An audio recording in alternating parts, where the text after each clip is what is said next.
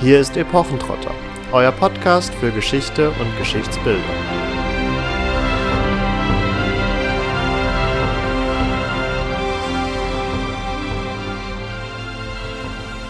Hallo und herzlich willkommen zu Epochentrotter. In unserer heutigen Ausgabe beschäftigen wir uns mit dem Reenactment und dem Living History. Dazu habe ich mir einen Interviewpartner ins Boot geholt, den ich jetzt kurz vorstellen möchte. Das ist nämlich der Urs. Urs ist Studienrat an einem technischen Gymnasium und unterrichtet dort die Fächer Englisch und Wirtschaft. Warum ist Urs nun ein Experte für Reenactment und Living History?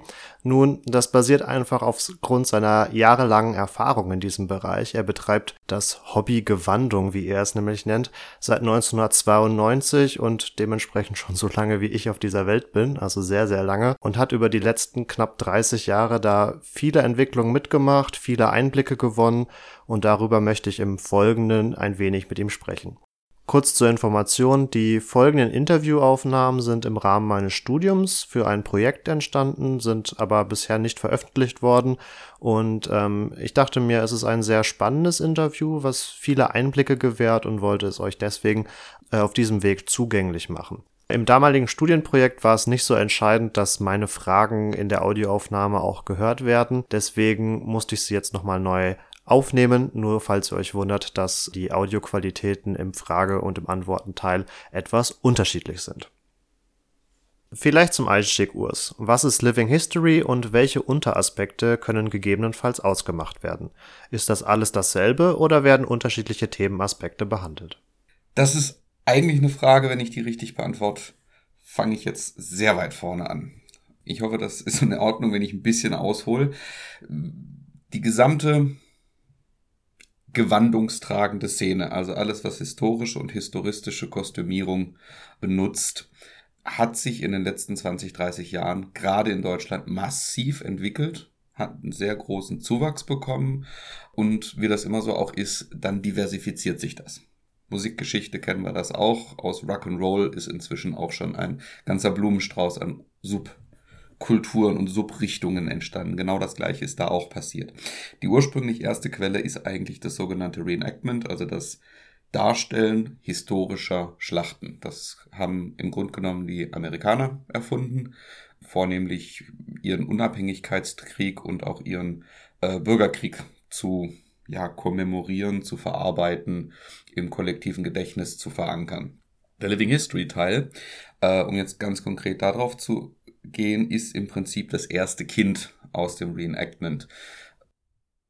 Der ist dadurch entstanden, dass die Leute nicht mehr nach der Schlacht ihre blauen oder grauen Uniformröcke ausgezogen haben und dann gesagt haben, so jetzt gehen wir zusammen irgendwie ins Bierzelt, sondern dass äh, vornehmlich tatsächlich die Familien dann sozusagen die Trossfolge übernommen haben und eine historische Camp oder Lebenssituation um diese Schlachtendarstellung herum aufgebaut haben. Und gerade in Deutschland, im europaweiten Kontext, sind gerade die deutschen Reenactor bekannt dafür, dass sie eben genau das nicht machen, nämlich die Klamotten ausziehen und die Bierdose auf danach, sondern das Event die Veranstaltung als gesamte Zeitreise, als, als bisschen Ausstieg aus dem, aus dem Alltäglichen zu wahrzunehmen und eben genau Living History, also die Geschichte zu leben. Es geht nicht nur um die Schlacht, es geht nicht nur um die Ritter, um die, ja, kommt drauf an, von welcher Zeitstellung wir sprechen, sondern halt auch diese Lebensumstände im Lager darzustellen. Und daraus wiederum hat sich die Museumspädagogik in der darstellenden Geschichte äh, entwickelt, die also dann schon zum Beispiel eine Spezialisierung auf alte Handwerke oder Handarbeiten äh, mit sich gebracht hat, mit dem Ziel, die dem Publikum zu zeigen und ein bisschen so auch als, als, als Kulturfähigkeit zu erhalten und weiter zu vermitteln. Und dann gibt's noch diverse Untergruppen und Randgruppen und Nebengruppen, die dadurch entstanden sind. Die Klassifizierung hätten wir damit quasi abgeschlossen. Ähm, du bist seit vielen Jahren im Bereich des Reenactment und der Living History tätig. Was ist dein ganz persönlicher Reiz daran und was empfindet die breite Masse der Reenactor als Reiz, sich mit dem Hobby zu beschäftigen?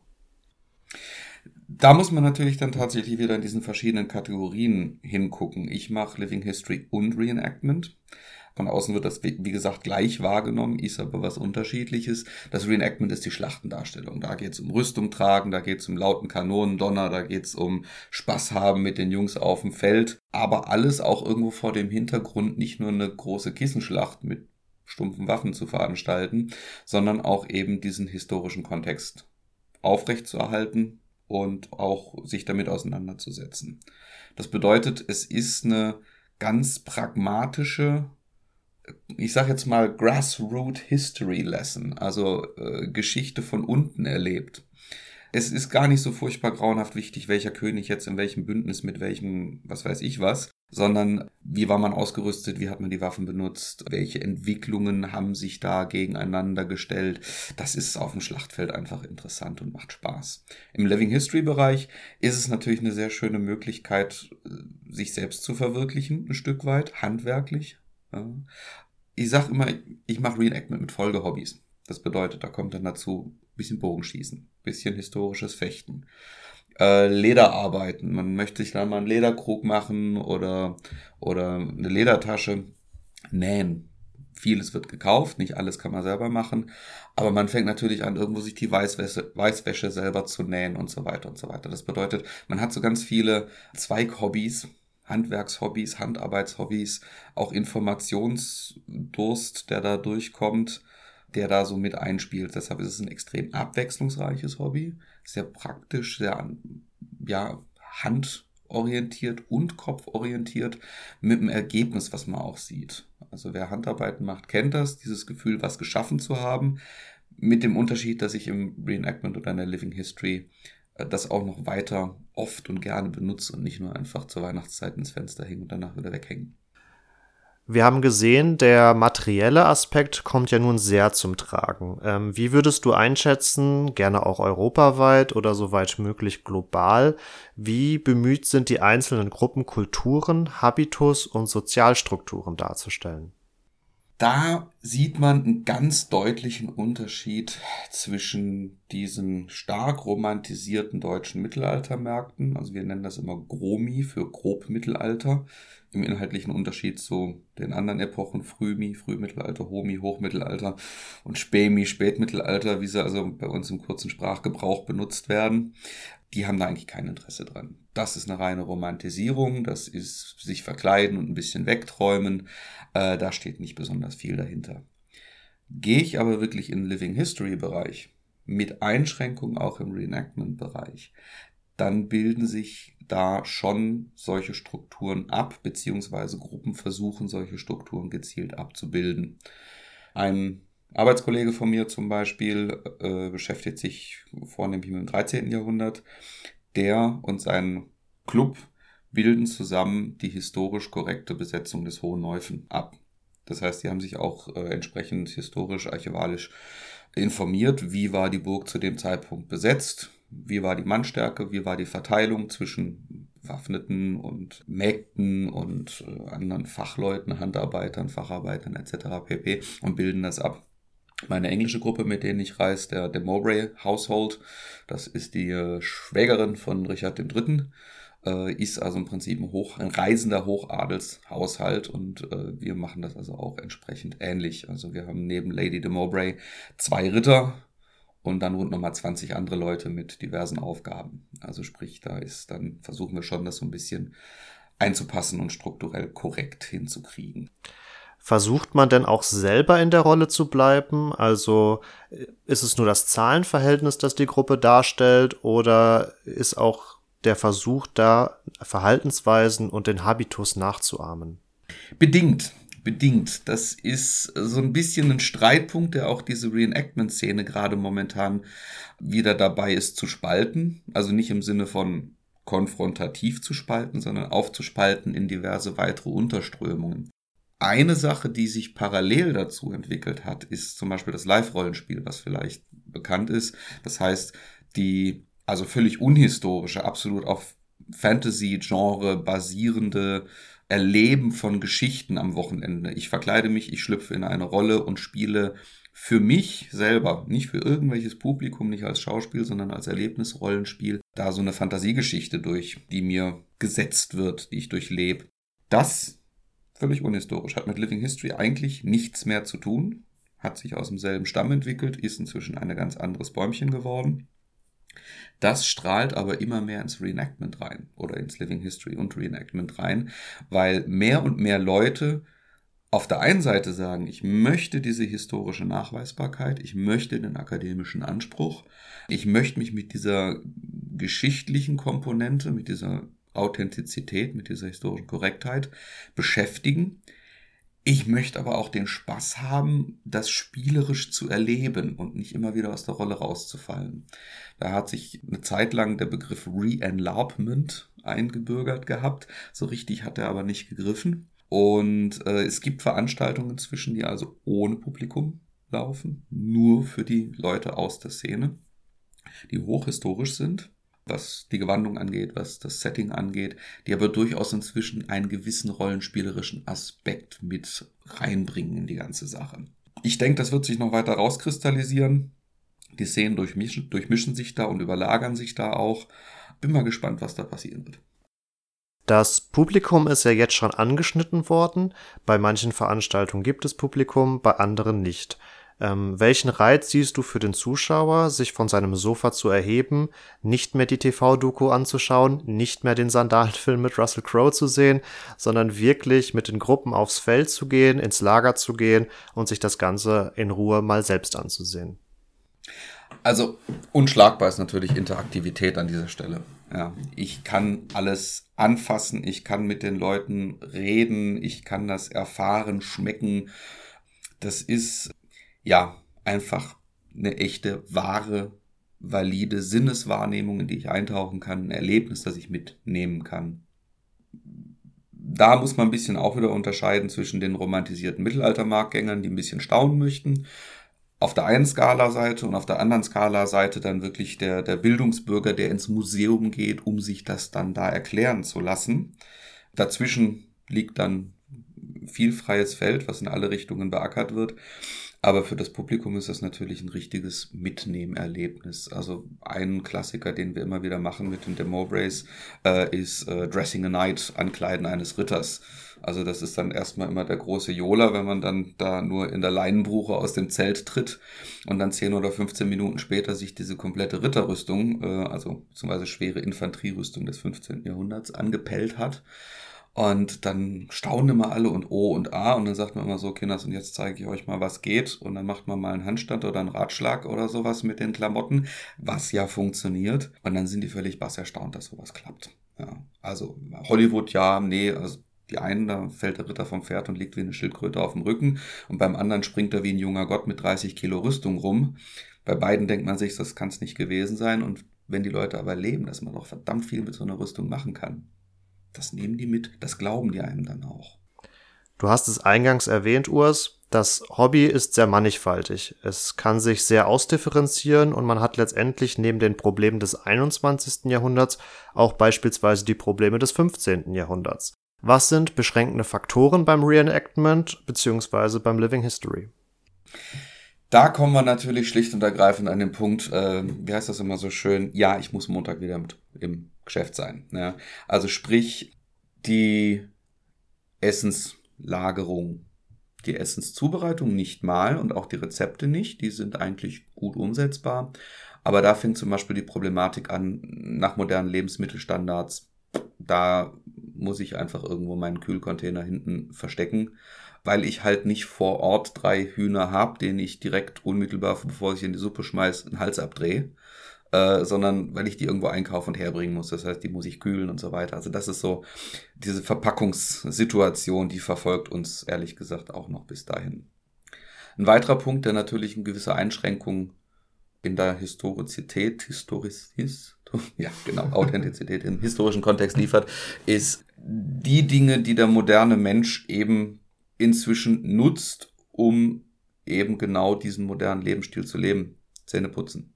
Ja nein, wir sind alle nicht total geil drauf, verfaulte Zähne im Gesicht zu haben, weil das total historisch ist, sondern wir putzen uns auch unsere Zähne morgens und abends auf so einem Event. Oder der, der Brillenträger.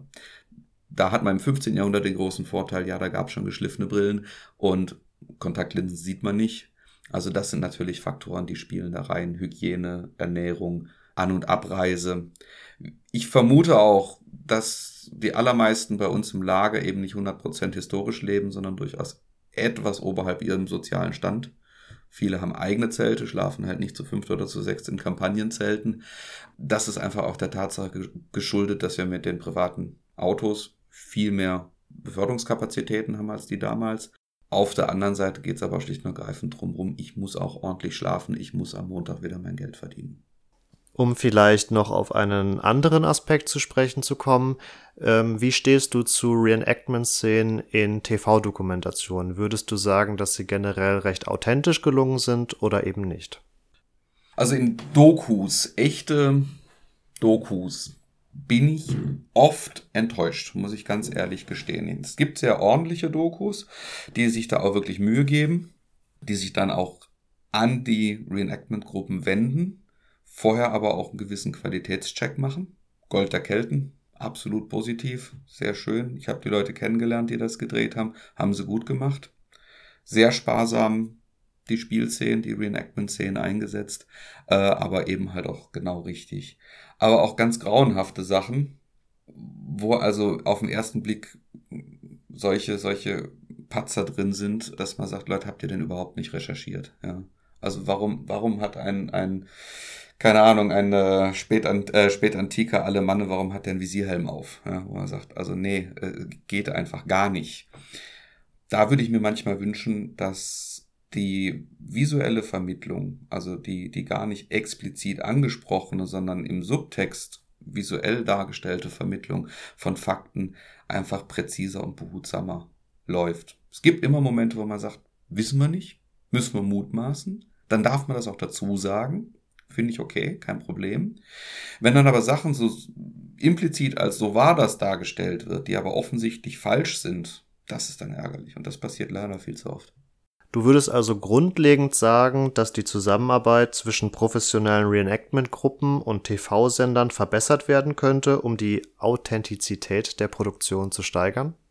Deutlich. Und da muss ich schlicht und ergreifend wirklich mit dem Finger auf die meisten Redakteure, TV-Redakteure zeigen. Die Reenactment-Gruppen haben alle Homepages. Facebook ist voll mit Reenactment-Gruppen. Das ist so ein bisschen ein Nabelschau-Hobby. Also Bilder von mir in Klamotte gibt es wie Sand am Meer. Und das ist auch gar nicht aufzuhalten. Das hat auch so ein bisschen was mit der Eitelkeit des Reenactors zu tun. Also sprich, es gibt eigentlich keinen Grund, dass man sagt, man kann das nicht innerhalb von ein bis zwei Stunden mit ein bisschen Internetrecherche klären, wie gut die Darstellungsqualität von der Gruppe ist. Und dass die dann auch oft für gar nicht so furchtbar viel Geld zur Verfügung stehen. Die meisten tun es nur eben nicht. Und das, das ist einfach ärgerlich, da sind die Redakteure meistens faul. Die, die das tun, die sind meistens so hingerissen von der ganzen Sache, dass dann noch ein Projekt und noch ein Projekt und noch ein Projekt kommt. Als wir mit Ask Allemannen unterwegs waren, Anfang der 2000er, hat das äh, Reutlinger Tübinger Fernsehen mit dem ja, wissenschaft, wissenschaftlich dokumentarisch angehauchten, wie sagt man, Tochtersender Prometheus, wollten einen 10-Minuten-Bericht über das Römerfest in Hechingstein machen. Die waren zum Schluss so begeistert von uns, dass sie drei anderthalbstündige Dokus gedreht haben, die auf Prometheus über Jahre hinweg in der Dauerschleife abends gelaufen sind. Eine Geschichte, kann ich noch viel mehr erzählen. Die, die sich in dieses Metier begeben, sich die Zeit nehmen, die Sprache der Reenactor behutsam zu erlernen und mit ihnen auf Augenhöhe zu kommunizieren, die wollen meistens gar nicht mehr aufhören. Ähm, vielleicht noch eine persönliche Frage, Urs. Was schätzt du, wie viel Zeit investierst du in das Hobby Reenactment-Living History? Das müsste ich mal überschlagen. Das ist jetzt natürlich die Frage, wie ich das definiere. Ne? Events, also in der Regel so Freitag bis Sonntag oder Freitag bis Montag, je nachdem, wie die Arbeitszeiten das zulassen. Da kommen so zwischen fünf und acht Stück im Jahr zusammen. Plus die Fahrzeiten, die gehen teilweise relativ weit, also mal nach England oder Nordfrankreich oder nach Antwerpen, das ist normal in dem Hobby. Wenn ich dann aber noch die Zeiten für Gewandung basteln, flicken, wiederherstellen, Recherche im Internet für neue Dinge, die man sich zulegen möchte, äh, Kommunikation mit den Gruppen, die sozialen Aspekte innerhalb der Gruppen. Also wir treffen uns jetzt zum Jahresanklang kommenden Samstag mal zusammen, einfach auf ein schönes Abendessen. Da kommt einiges zusammen. Ich glaube, da stehe ich jemand, der ein bis zweimal die Woche intensiv in Fußballverein geht äh, und auf Turniere fährt, mit Sicherheit nicht nach. Vielleicht sogar eher mehr. Und als abschließende Frage, Urs, wo siehst du denn die Living History in 10 bis 20 Jahren? Was würdest du dir von der Szene noch wünschen? Wo sehe ich die Living History in 10 bis 20 Jahren? Ich vermute, dass wir eine sehr weit aufgespaltene Szene haben werden, die hoffentlich bis dahin geht, dass Living History auch, äh, was in Frankreich schon der Fall ist, ein Beruf werden kann in Deutschland. Das wird natürlich niemals ein Lehrberuf werden, aber Franzosen kenne ich, die verdienen damit ihr Geld. Und ich hoffe, dass Museen mehr und mehr, es fängt schon an, äh, aber auch Medien den Wert erkennen an dieser eigentlich ehrenamtlichen Tätigkeit oder ja, vereinsorganisierten Tätigkeit, Wissen, historische Situationen, Entwicklungen darzustellen und zu vermitteln. Weil das wird momentan ein bisschen stiefmütterlich gemacht. Also da, es ist deutlich besser geworden, als, als es vor 10, 15 Jahren war. Wir kommen inzwischen mal auch äh, in einem Museum hinter die Kulissen, wenn man sich vorher anmeldet. Also das ist eine schöne Sache, dass man sowas nutzen kann ist aber im Vergleich zu Frankreich und Großbritannien noch sehr in den Kinderschuhen. Also vielleicht mal tatsächlich wahrnehmen, dass da auch Sachverstand und Qualität dahinter sitzt. Ich hoffe eigentlich gar nicht so sehr, dass sich die Reenactment-Szene dahin äh, verändert, sondern dass die Rezeption dahin geht, dass die Leute sich mal die Zeit nehmen, gerade die verantwortlichen Leute, Thema Medien, Thema Museen, auch mal sich anzugucken, was habe ich da? Habe ich da eine historische Gruppe, die eine präzise Zeitstellung macht, oder habe ich da romantisiertes Grobmittelalter und Fantasy? Und dann entsprechend das auch einzusetzen. Hat beides seine Berechtigung. Ich muss nur gucken, wo ich was einsetze. Und das hoffe ich, dass das sich ein bisschen besser auskristallisiert und klarer strukturiert wird. Das vielleicht mal als kleinen Einblick in die Reenactment und Living History Szene, die sicherlich auch einen Anteil daran hat, wie unser heutiges und modernes Geschichtsbild geprägt ist. In der kommenden Woche werden wir uns noch mit Stefanie Samida treffen und auseinandersetzen, die Reenactment nicht nur von der praktischen Seite, sondern auch von der theoretischen Seite, also von einem wissenschaftlichen Forschungsstandpunkt aus betrachtet hat und untersucht hat, welche Möglichkeiten moderne Geschichte und Archäologie eben in diesen Formaten sehen kann. Schaltet auch gerne dazu wieder ein. Ansonsten sehen wir uns gerne auf den Social Media Kanälen Facebook, Instagram, YouTube oder überall, wo es Podcasts